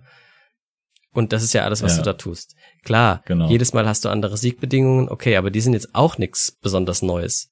Bau besonders viel auf Wald. Ja, okay. Ich, in anderen Spielen musste ich auch schon besonders viel auf irgendwas bauen oder so. Also äh, ja, ich hab, hab mich so ein bisschen gefragt, ob das, ob es manchmal bei der Jury nicht bewusst, aber unterbewusst, äh, weil das, das gibt's bei Preisen häufiger, äh, dass da so eine Art Autoren, ähm, jetzt nicht, nicht Fandom, aber so, dass man quasi Autoren, die schon mal den Preis gewonnen hat, automatisch eher berücksichtigt, dass sie den nochmal gewinnen. Bei Oscars ist das zum Beispiel so. Wenn, äh, keine Ahnung, Christopher Nolan, Martin Scorsese äh, und Co. einen neuen Film machen, dann landen die immer bei den Oscar-Nominierten. Wenn das deren erster Film wäre, genau, die, die, hätten noch nie einen anderen Film gemacht, aber würden jetzt den Film machen und keiner kennt sie, würden sie vielleicht nicht da drauf landen. Weißt du, was ich Kann meine? Sein, ja. Und mhm. äh, so ist das, glaube ich, bei, äh, bei Kingdom Builder vielleicht auch. Wenn es Dominion nicht gegeben hätte, vielleicht wäre dann Kingdom Builder gar nicht da gelandet. Nicht, weil ich jetzt irgendwie der Jury unterstellen will, dass die dann Fans sind und das dann sagen sie, ach ja, der hat und der wieder so geil gemacht, sondern dass das einfach unterbewusst so bisschen mit eine Rolle spielt, weil es gibt's ja häufiger. Wir haben vorhin schon angesprochen, äh, Täuber. Hat eine Zeit lang hat der dauernd Spiel des Jahresspiele gewonnen. Wolfgang Kramer, gleiches Ding. Dann äh, Pfister ja. hat auch zweimal hintereinander den äh, Kennerspiel gewonnen. Wolfgang Warsch in den letzten Jahren dauernd nominiert. Äh, ich weiß nicht, vielleicht vielleicht hat man die dann einfach mehr so auf dem auf dem Schirm deswegen. Könnte sein, weil ich finde jetzt Kingdom Builder ist hätte auch nicht Spiel des Jahres sein müssen unbedingt. Äh, ja, sehe ich ähnlich. Ähm, wir werden uns aber dann bei dem äh, bei dem anderen Spiel, was du gerade eben angesprochen hast, Dominion sicherlich nochmal eine äh, Meinung bilden. Also ich denke, er hat schon auch geniale Spiele ja, gemacht. Ja, also Dominion, äh, keine Frage. Das ist auch zu Recht ja. Spiel des Jahres geworden. Schon gespoilert. Oh oh. Schon gespoilert. Oh oh. Vergesst ihr wieder bis zur Folge ja. mit Dominion. Übrigens, die weiteren Nominierten waren Eselsbrücke und Vegas. Die habe ich beide nicht gespielt. Deswegen kann ich auch nicht sagen, ob die vielleicht zu Recht gewonnen hätte oder ja, nicht. Genau. Ja. Ähm, aber ich kann aber, so ich kann, könnte die Begründung der Jury vorlesen, die habe ich mir rausgeschrieben. Die haben nämlich gesagt, ein amerikanischer Autor hat ein Land der unbegrenzten Möglichkeiten erschaffen. Dank des variablen Spielplans und der hohen Zahl verschiedener Siegbedingungen gleicht kein Königreich dem anderen. Diese unterschiedlichen Ausgangslagen und eine Glückskomponente stellen die Spieler stets vor neue strategische Herausforderungen. Der einfache Einsatzmechanismus zeigt zwar nicht sofort seine Klasse, doch schon nach wenigen Partien entfaltet er seinen ganzen Reiz. Ja. Also auch in der Begründung kann ich ehrlich gesagt die, das Alleinstellungsmerkmal nicht so wirklich erkennen. Ja, vielleicht halt irgendwie dieses Thema mit jedes Mal eine neue Karte, ne? Also das ist. Ja, aber das, das hatte man ja bei klar. Dominion auch schon. Ja, das dass es ja. jedes Mal wieder eine ganz neue Art ist, sich aufs Spiel einzustellen mit den gleichen Regeln, aber anderes Setting oder so. Gut, aber egal. Damals hat es den Leuten gut gefallen. Uns gefällt ja immer noch Leuten. Es wird auch neu aufgelegt mittlerweile. Es gibt jetzt äh, Winter Kingdom heißt das, glaube ich. Das ist im Prinzip das gleiche Spiel mit einer anderen, bisschen anderer Map und Karten und so. Also es ist erfolgreich und ist dementsprechend wahrscheinlich auch schon ein gutes Spiel des Jahres gewesen für die Zielgruppe. Ähm, jo. Ich denke, wir können weiter zu 2012 gehen, oder? Ich denke auch. Also in unserem Brettspiel-Podcast, äh, es ist halt, es wird so langsam mehr ein Historic-Podcast. Ja, aber der Teil macht eben auch irgendwie mehr Spaß. Äh, und nicht mehr Spaß, aber das Vorbereiten darauf macht mehr Spaß. Äh, ja, klar. Also, das Spielen macht natürlich auch Spaß, aber äh, sich dann rauszusuchen, äh, wer, welcher Verlag und welcher äh, welche anderen Spiele waren nominiert und so. Das muss man ja auch machen. Das ist nur so Fakten abarbeiten. Aber bei dem, ja, da muss man richtig in Geschichten eintauchen teilweise. Und das macht natürlich. Das finde ich auch so, ja. Ich hoffe, den ja, Hörern macht das auch bisschen Spaß. Hoffe ich auch. Aber mir macht es auf jeden Fall Spaß, deswegen ist es auch okay, okay würde ich sagen. Fangen wir mit dem wichtigsten Fakt an. Was ist der Vogel des Jahres? Die Dole.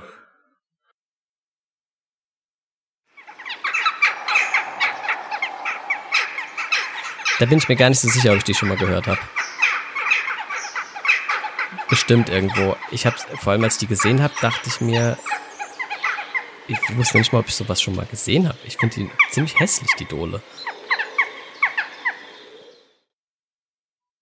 Kurz ein Bild anschauen. Ähm, ja, ich glaube, ich habe die auch noch nicht gesehen, aber ich habe halt irgendwie, äh, wenn ich Dole höre, denke ich halt immer an das, an den Deichkind-Song, ne? Ja, ja. Ähm. die sieht ein bisschen so aus, finde ich, wie eine Amsel, die zu schnell gegen eine Glasscheibe geflogen ist. Und jetzt ist das, das Gesicht so ein bisschen ja. eingedrückt, ne? Ja, also. Aber wir nähern uns auch auf jeden Fall ähm, dem Zeitpunkt, wo die Meme entstanden ist mit dem Vogel des Jahres. Also denn das werde ich dann zum richtigen Jahr. Ja, da, da machen wir ein kleines. Referat zu dem Vogel, der, der genau, der damals gewonnen hat, wenn es soweit ist. Genau. Ähm, ja, ich hätte ansonsten, ich meine, gerade eben haben wir ziemlich den Fokus, glaube ich, auch auf der Bundespräsidenten äh, Rücktrittserklärung im Bundestag. Ach stimmt, das passt äh, ja gut. Ja. Das passt tatsächlich wieder gut. Das finde ich auch immer geil, wenn irgendwie die zwei Jahre so Facts haben, die sich irgendwie ähneln. Ja. Also ich meine, hier ging es natürlich um was ganz anderes, aber auch in diesem Jahr ist ein Bundespräsident in Deutschland zurückgetreten. Ja, aber vorher war es ja der Bundestagspräsident, jetzt war es der Bundespräsident. Ah ja, stimmt, ja. Aber, ja, richtig, richtig, richtig, richtig. Ja. Ähm, und zwar die Wulff-Affäre.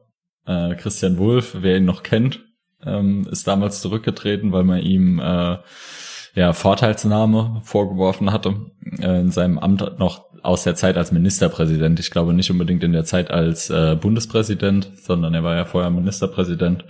Und da hat man ihm vorgeworfen, dass er äh, ja Vorteilsnahme gemacht hat ähm, er wurde dann danach auch angeklagt, also die Staatsanwaltschaft hatte beantragt, die Immunität von ihm aufzuheben. Ähm, es kam zu einem äh, Prozess. Allerdings wurde er nie verurteilt. Das will ich an der Stelle auf jeden Fall auch mal dazu sagen. Ähm, wie das ja so oft ist, ähm, wenn, wenn Leute dann irgendwie angeklagt werden, die in der Öffentlichkeit stehen. Manchmal ist dann an den Behauptungen was dran, ähm, manchmal nicht. Bei Christian Wulff ist es so ein Zwischending, würde ich sagen, so wie ich es jetzt interpretiere. Und ich meine, der Fall ist ja ein bisschen aufgearbeitet. Er hatte nicht unbedingt was Rechtswidriges gemacht, aber vielleicht trotzdem was moralisch Verwerfliches, würde ich jetzt mal so sagen. Ja, es war irgendwie also, unsauber auf jeden Fall, halt äh, genau, vielleicht auch ja. bisschen einfach dumm.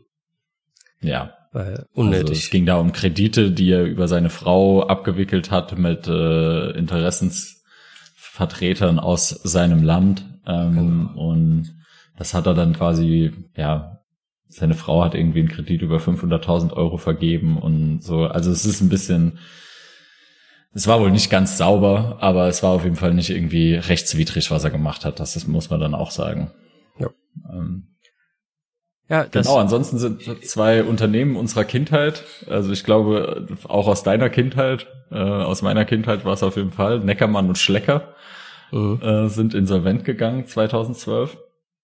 Und ich meine, Schlecker-Filialen gab es damals quasi überall, ne? Also es war der DM von früher halt. Ja. DM gibt's ja inzwischen auch irgendwie in jeder Stadt, würde ich sagen. Und ja, das Schlecker war, war halt so früher Schlecker. Bisschen Discounter-mäßiger, finde ich, als DM, oder? So. Maybe, ja. ja. Also kann sein. Aber ich hatte immer das Gefühl, also wir hatten in Blieskastel, wo ich wohne, hatten wir nur Schlecker. Also bis, bis er halt dann irgendwann kaputt gegangen ist. Und im Neckermann-Katalog habe ich früher auch viel rumgeblättert. Also ich weiß, meine Mom hat mich als Kind, hat mich die immer mit Neckermann eingekleidet. Also da durfte ich dann im Katalog schauen, hier, was willst du und so. Und dann wurde das so nach Hause bestellt und man konnte es zurückschicken. Also es war jetzt nicht das Einzige, aber es war schon was, was wir viel gemacht haben, weil es halt irgendwie bequem war. Also mhm. für alle Beteiligten. Ja. Beide Sachen übrigens, die du jetzt erwähnt hast, sowohl der Rücktritt von Wolf als auch die Schlecker-Geschichte, waren Kandidaten für das Wort des Jahres, die es aber nicht geschafft haben. Also sowohl äh, Schleckerfrauen als auch Wulfen als Verb äh, waren da mit, Wulfen, standen mit ja. zur Debatte. Aber mhm. ja. Ähm, ja, ansonsten 2012 in der Welt äh, war stand also das Jahr politisch äh, sehr im Zeichen des arabischen Frühlings. Also da war weiterhin Bürgerkrieg in Syrien und die Revolution in Ägypten war gerade äh, ein Jahr her ungefähr. Und äh, in Ägypten gab es dann was, das, an das kann ich mich auch nicht mehr erinnern. Ich weiß nicht, ob ich es damals nicht mitgekriegt habe oder einfach wieder vergessen habe. Äh, kannst du dich erinnern an diese Stadionausschreitungen bei einem Fußballspiel in Port Said damals?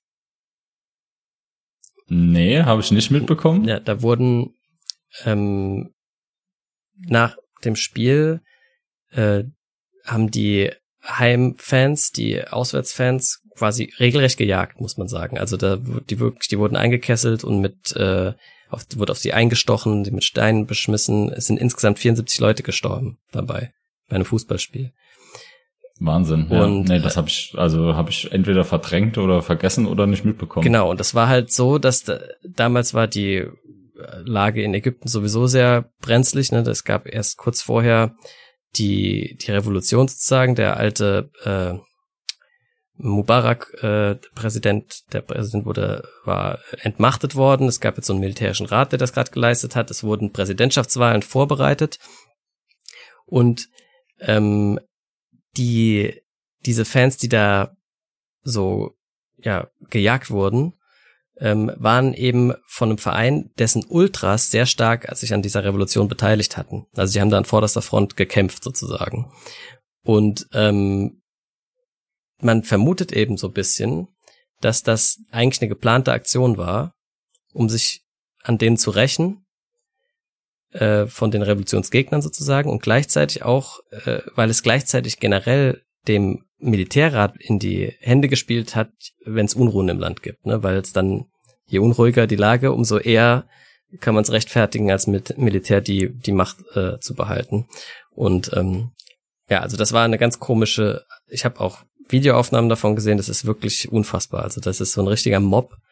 Die die sind teilweise dann halt in diese Katakomben von dem Stadion gerannt, und haben sich da verbarrikadiert. Die Spieler und Fans von, von dem einen Verein und ja, also Im, Im Nachgang wurden auch äh, 21 Leute zum Tode verurteilt dann. Eine ganz komische Nummer irgendwie. Äh, auch wild, ja. ja. So weit weg von unserem Rechtsverständnis einfach, finde ich. Ja. Und genau, also das nur so als ein Beispiel, was da im, so los war im arabischen Raum da, aber generell war 2012 eins der, der Hochjahre des arabischen Frühlings. Ja, daran erinnere ich mich auf jeden Fall. Und wir hatten ja dann in 13 und 14 auch schon mal so kurz ein bisschen die, genau. die Auswirkungen davon auch auf, die, auf Europa. Also das Thema irgendwie Flüchtlinge ähm, aus Syrien war natürlich irgendwie dann auch die Folge von den 2012 ja. geführten Bürgerkrieg. Ähm, ja. Dann hätte ich noch wieder einen schöneren Fakt. Äh, und zwar 2012 war das Jubiläum 100 Jahre Biene Maya. ja, den habe ich schon auch gesehen. Das ist auch ein witziger Fakt. Ja. Und den hab, wollte ich mir erst nicht aufschreiben, weil ich diese Jubiläen schreibe ich mir immer nie auf, weil da gibt's jedes Jahr irgendwie 1000. Ja, irgendwas ist immer 100 Jahre alt. Aber das war so schön, weil man da so eine schöne Überleitung machen kann zu einem anderen Fakt, der in dem Jahr ziemlich für Aufsehen gesorgt hat. Hast du eine Idee, was ich meine? Ähm, schwarz und gelb. Nee. Nee. Da habe ich nämlich noch einen dazu. Ja, dann, nee, haben wir. Nee. Äh, also es geht, mir geht's mehr um den anderen Teil, nicht den Biene-Teil, sondern den Maya-Teil. Ah, ja, klar, der, der Maya-Kalender, ja. Genau. Also der Meso, Meso-American Long Count Kalender. Genau, der war nämlich zu Ende. Also ein, ein genau. Abschnitt davon, ein Baktun heißt das nämlich, äh, habe ich mir herausgeschrieben. Das ist ein Zyklus in diesem alten Maya-Kalender. Ein Baktun besteht aus 20 Katun, die je 7200 Tage lang sind. Insgesamt ist ein Baktun also 144.000 Tage. Das sind ungefähr 390, 94 Jahre. Und das 13. Baktun endete eben am 21. Dezember 2012. Und das Krasse ist, dass das in der Schreibweise von diesem Kalender das gleiche, die gleiche Zahlenfolge ist wie das erste Jahr in dem Kalender. Und das ist halt das erste Mal vorgekommen, dass sich die Zahlenfolge wiederholt.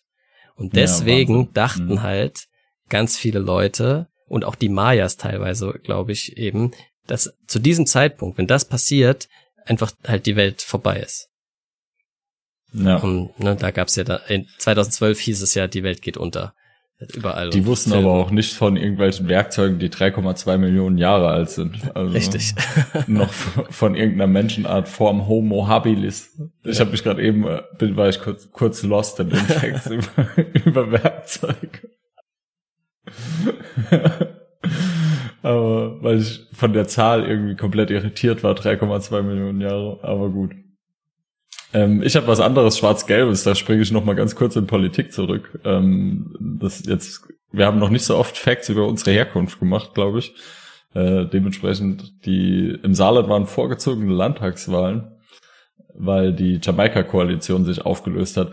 Das ist jetzt nicht unbedingt ein Fact, der irgendwie eine besondere Bedeutung hat, aber er hatte für mich damals irgendwie eine besondere Bedeutung, weil ich da zufällig irgendwie in der Zeit auch so ein bisschen in der Politik war und dann so im Hintergrund irgendwie ähm, diese ganzen, da, also da hatten die Grünen irgendwie die das Züglein an der Waage im Saarland und hätten entweder Rot-Rot-Grün oder Jamaika machen können.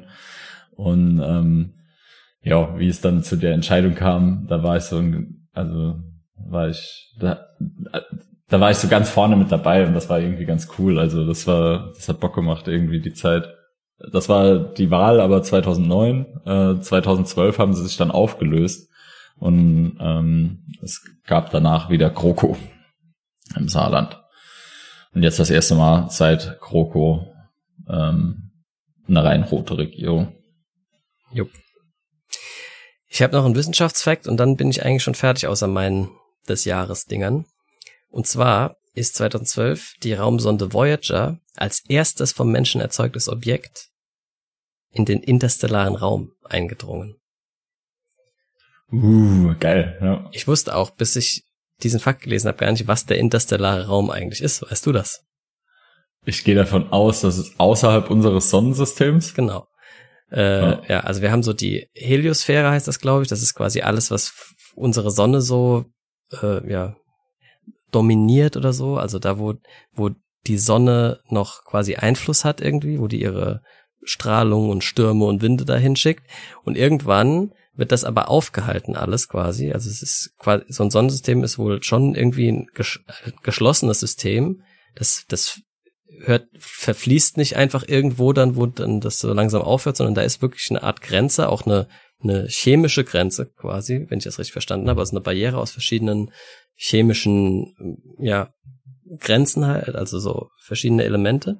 Und dann kommt der sternferne Raum quasi einer Galaxie. Also es gibt immer einen sternnahen Raum und einen sternfernen Raum. Das ist der interstellare Raum. Also zwischen zwei ah, Sternen okay. quasi. Ja. Jo, und da war vorher noch nie irgendwas. Mittlerweile ist noch eine zweite. Äh, Voyager 2 ist auch noch auch schon drin. Und die, und senden, die senden von dort irgendwie die Daten, senden ne? weiter noch, ja. Ah, geil. Ja. Schon krass. Mhm. Gut, hast du noch was oder soll ich die abschließenden des Jahres Kategorien machen? Die kannst du gerne machen, aber dann mache ich das davor. Also einen Fun Fact habe ich natürlich immer noch vorbereitet ähm, und das ist Edward Munchs famous Painting, The Scream, mhm. äh, ist in diesem Jahr verkauft worden. Willst du die Summe schätzen? Also du kennst das Kunstwerk wahrscheinlich, ja. oder? Das, der Schrei, ne, auf Deutsch, klar. Ja, ja. Ähm, hat, haben bestimmt viele schon gesehen, gibt's ganz viele Prints davon, haben ganz viele Leute daheim rumhängen. Ähm, das gibt auch viele Memes, die da drauf beruhen. Ähm, ja. Yes, also mit sowas bin ich ganz schlecht. Keine Ahnung, aber es ist schon ein, das ist schon eher so eins von den richtigen Kloppern, glaube ich. Ja, also es ist so unter den Top Ten der teuerst ja. verkauften Kunstwerke. Aber ich kann das trotzdem Zeiten. auch schwer einschätzen. Ich, ich würde, könnte mir schon vorstellen, dass das in den dreistelligen Millionenbereich geht. Mhm. Ja, also sei es 250 Millionen. Ja, okay, da bist du leicht drüber. Es sind 119 gewesen. Ah ja, gut, aber also nicht so, nicht so ja, weit vorbei. Ja, genau, dreistelliger Millionenbereich war schon ganz gut. Also, aber unter, also 120 Millionen kann man Krass. sich das Scream kaufen. Ich weiß nicht, wann er das nächste Mal zum Verkauf steht, aber 2012 hat er auf jeden Fall zum Verkauf gestanden und irgendjemand war bereit, 120 Millionen da auf den Tisch zu legen. Krass. Ja. Okay, des Jahres. Oscar. Let's go. The Artist dass dieser Schwarz-Weiß-Film und Stummfilm ja. quasi auch eigentlich, also so ein bisschen Fand ich auch ganz cool. experimentell. Also, hat mir gut gefallen. Ja. ja. ja. Ähm, dann der musikalisch, der auf der Jahreshitparade, wie es so schön heißt, auf Nummer eins war von Michel Tello. Sagt dir der Name was? Oder Mikel Tello sagt man wahrscheinlich. Nee. Ja, ich weiß, also der war, hatte vielleicht in Brasilien noch öfter äh, Hits, aber bei uns nicht. Äh, aber hilft dir das weiter, ein brasilianisches Lied? Ähm, viele Leute waren noch. irgendwann sehr genervt davon, glaube ich. Gab es auch ganz viele Memes dazu. Also noch nicht, aber ich kenn's 100%, oder? Also, ja, ja. Äh, also es heißt äh, I see eu chipego.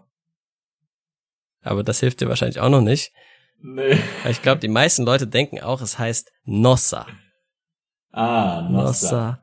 Nossa, ja, I see a Chipego. Na, das. Ja, okay. Ja, das war der Nummer 1 Hit.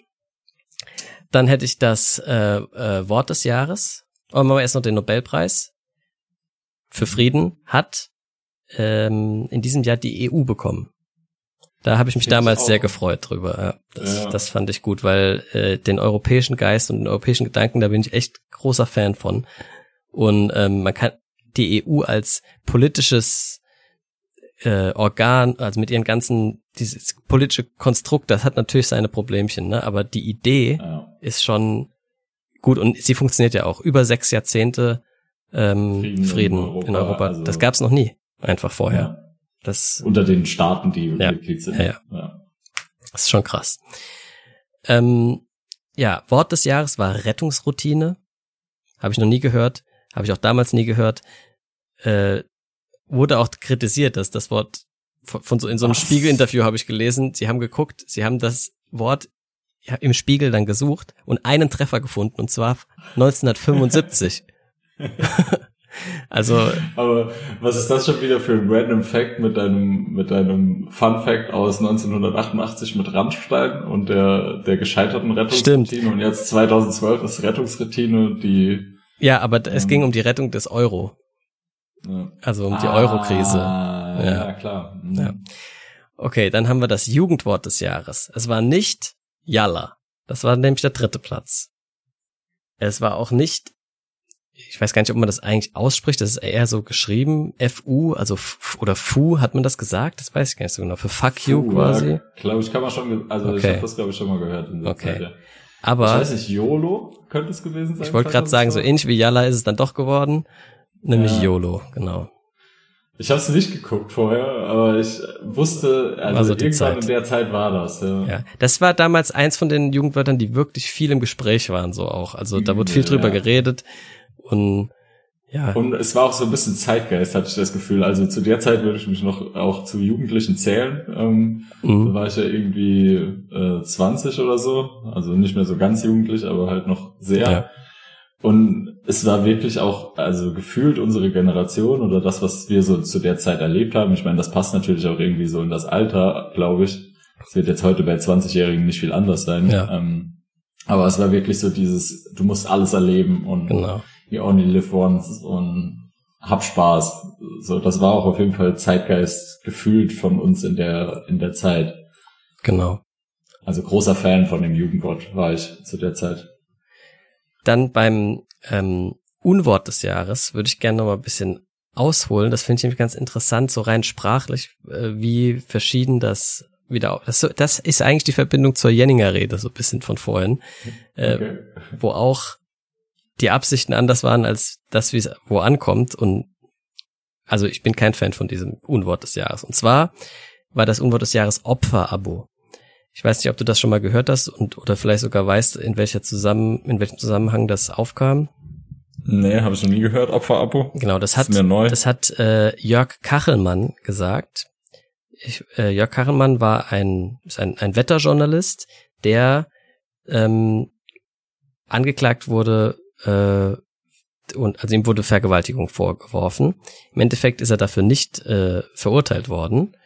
Ähm, und er hat dann eben im Nachhinein oder so wie das quasi am Schluss wurde fest oder was rausgekommen ist, war quasi, dass da diese Vergewaltigung ihm nur angedichtet werden sollte von dieser Frau als Rache sozusagen. Und dann hat er in einem Interview eben gesagt, dass Frauen ein Opferabo haben. Ja, dass das deswegen überhaupt zu solchen Sachen überhaupt kommt, weil in so einem Fall automatisch sozusagen die Frau die Rolle des Opfers bekommt. Frauen haben ein Abo auf die Rolle des Opfers. So, das hat er quasi gemeint. Das Ja, hat er sich jetzt auch nicht unbedingt in Ruhm gesonnt, als Nee. er das gesagt hat, Genau, wahrscheinlich. deswegen ist es ja auch ein Unwort ge geworden, weil die Leute sagen, dass, also die Jury hat gesagt, es, äh, dass es Frauen pauschal und in, in inakzeptabler Weise unter den Verdacht stelle, sexuelle Gewalt zu erfinden und damit selbst Täterin zu sein. Ja, und das ist auch so. Das ist ein scheiß Wort, ganz klar. Aber gleichzeitig gab es dann ganz viel Kritik an dem äh, an der Jury, dass sie dieses Wort überhaupt ausgesucht haben, weil dadurch wurde es überhaupt erst populär. Der hat das einmal in einem Interview gesagt, war ein kleiner Skandal, aber dann haben sie ihm quasi viel mehr Macht gegeben und jetzt ist es eine Vokabel für alle Sexisten, äh, die die dauernd benutzen können quasi. Ähm, und das, das finde ich interessant quasi, dass man auch als so Jury das quasi mit schon mit bedenken muss, was man eigentlich macht, vor allem mit Unwörtern, noch viel mehr als mit den Wörtern des Jahres. Was für eine, zu was für einer Bekanntheit man denen vielleicht auch verhilft, ne? Ja, auf jeden Fall. Und ähm, da zum Beispiel sagen auch hier viele wieder, man muss auch den Kontext, in dem er das gesagt hat, bisschen besser, ähm, wie soll ich sagen, äh, muss, man kann das nicht so aus dem Zusammenhang gerissen verstehen. Wie, ne? Das bekommt dann eine ganz andere, viel allgemeinere Bedeutung, wenn man es eben nicht äh, im Kontext sieht. Weil es war nämlich so, in diesem ähm, Interview wurde er von dem Spiegel-Journalisten gefragt, wie konnten sie in dieser Frau diesen Hass provozieren, ne, die ihm diese Vergewaltigung angedichtet hat. Und dann Ja. hat Karelmann äh, Frau halt gesagt, dass sie schon die Frage falsch findet und zurückgefragt, ob denn eine Frau gefragt wird, was, wie sie in einem Mann solchen Hass ausgelöst hat, wenn der sie vergewaltigt hat. Ja, das, das sei doch nix, was man Opfer fragt. Und daraufhin hat eben der ähm, Karremann dann gesagt, dass es eben an diesem Opferabo liegt. So. Mhm. Und ähm, ja, trotzdem ein scheiß Wort, aber äh, ich, auch hier fand ich sozusagen die rhetorische und sprachwissenschaftliche Debatte außenrum ganz interessant. ja. ja. Zum Unwort. Ja. Genau. Geil. So, und dann habe ich natürlich immer noch in den späteren Jahren, weil irgendwann haben ja die Leute gemerkt, dass es richtig cool ist, einen Vogel des Jahres zu haben. Und dann wollten natürlich nicht nur die Ornithologen ihr Tier äh, preisen, sondern auch, wie wir es in anderen Folgen jetzt schon gehört haben, die, die Algenforscher und auch die Weichtierforscher. Und auch diesmal darfst du dir wieder ein, äh, ein, ein Fun des Jahres auslosen. Äh, ich scroll ja. hier schon wild durch die Seite, du musst mir nur Stopp sagen. Ich hätte heute ein W12 bei mir. Kann uns der helfen? Nee, nicht wirklich. Ne? Ich muss kann auch, Stopp ich kann sagen. auch zählen. Ja, würfel einfach, dann zähle ich ab und gehe auf die Kategorie. Okay, wir sind bei einer neuen. Ich denke, das passt zu unserem Podcast, dass wir ja doch irgendwie auch über Brettspiele labern. Okay. Okay, ich bin auf was gelandet. Äh, heute hören wir als Fun des Jahres, was 2012 der Boden des Jahres war. Uh, geil. Ja. Für die Geologen. Der Boden des Jahres 2012 war das Niedermoor. Nicht das Hochmoor, ah.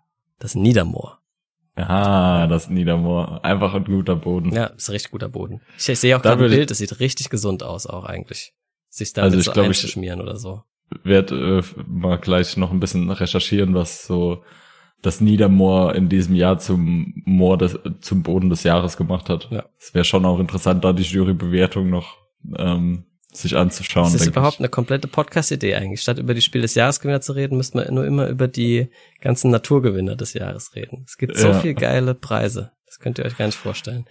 Wie geil, der Boden des Jahres. Ich kenne ja einen Geologen. Ähm, tatsächlich, das werde ich ihm auf jeden Fall gleich erzählen. Also. Der kann dir bestimmt was dazu sagen, ja. Ja. Okay, das war's. Wir haben heute lang geredet, weil wir lange nicht mehr geredet haben vorher. Ähm, aber, As usual, ja. Genau ist ja schön. Wir sind noch unter zwei Stunden. Äh, immerhin. Ja, sportlich. Ich freue mich schon auf die nächste Folge wieder. Die Spiele haben wir schon gespielt. Ähm, mhm. Mir fällt gerade nicht mehr ein, was es ist. Äh, haben wir irgendwann schon mal über Hanabi geredet? Ja, das war die letzte Folge. ah ja, genau. Okay, Moment, äh, Moment, was? Wir haben doch schon gespielt. Was war es denn schnell wieder? Ich habe irgendwie immer das Gefühl, auch heute wir reden heute bestimmt über Hanabi, oder? Also wirklich irgendwie. Jetzt einfach nur noch über, über äh, Hanabi reden die ganze Zeit. Ja. 9, ach so, Café International, genau. Das haben wir schon gespielt, ja, ja. 89 und 2011 äh. Quirkel. Quirkel haben genau, wir auch schon gespielt. Haben wir beide schon gespielt. Und äh, da müssen wir nur noch drüber reden. Machen wir wahrscheinlich auch in näherer Zukunft. Dementsprechend. Ja, kann ich mir auch vorstellen. Äh, wie immer, bis bald und gut Brett. Jo, gut Brett.